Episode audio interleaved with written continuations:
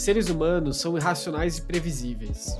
Essa é a tese que fundamenta esse livro do Dan Ariely. Quantas vezes você já teve uma quebra de expectativa? Você esperava uma coisa, porém alguém, por algum motivo irracional, decidiu por outra. E você fica se perguntando de onde raios essa pessoa entendeu que esse era o melhor caminho. E esse é o ponto: as pessoas tomam decisões irracionais. E esse é um dos grandes temas de frustração de liderança e pessoas que tocam iniciativas. Normalmente, uma expectativa é criada a partir de critérios racionais. Então, se isso, então aquilo. Porém, normalmente as decisões elas são tomadas por critérios irracionais. Só que aqui tem uma pegadinha. É tão irracional, tantas vezes irracional que é previsível. E é aqui que a gente fica realmente confuso, mas eu espero te ajudar. O Dan Ariely observou sete elementos que fazem um comportamento ele ser irracional. E é irracional tantas vezes e se repete em tantos cenários que se torna previsível.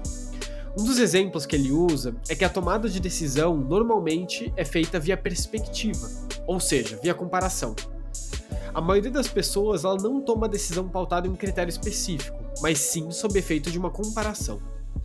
Então, se eu vou comprar um curso online, por exemplo, que custa 200 reais, eu não sei se aquilo realmente vale ou não 200 reais, mas eu sei que existe um curso parecido que custa 400. E é comparando esses dois cursos que eu vou tomar essa decisão.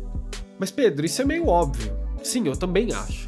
Mas o ponto aqui é, você normalmente não toma decisões considerando que o seu cliente vai tomar uma decisão usando esse elemento.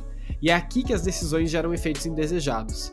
Aqui o ponto seria: quais são os critérios que o seu cliente vai usar para avaliar essa oferta?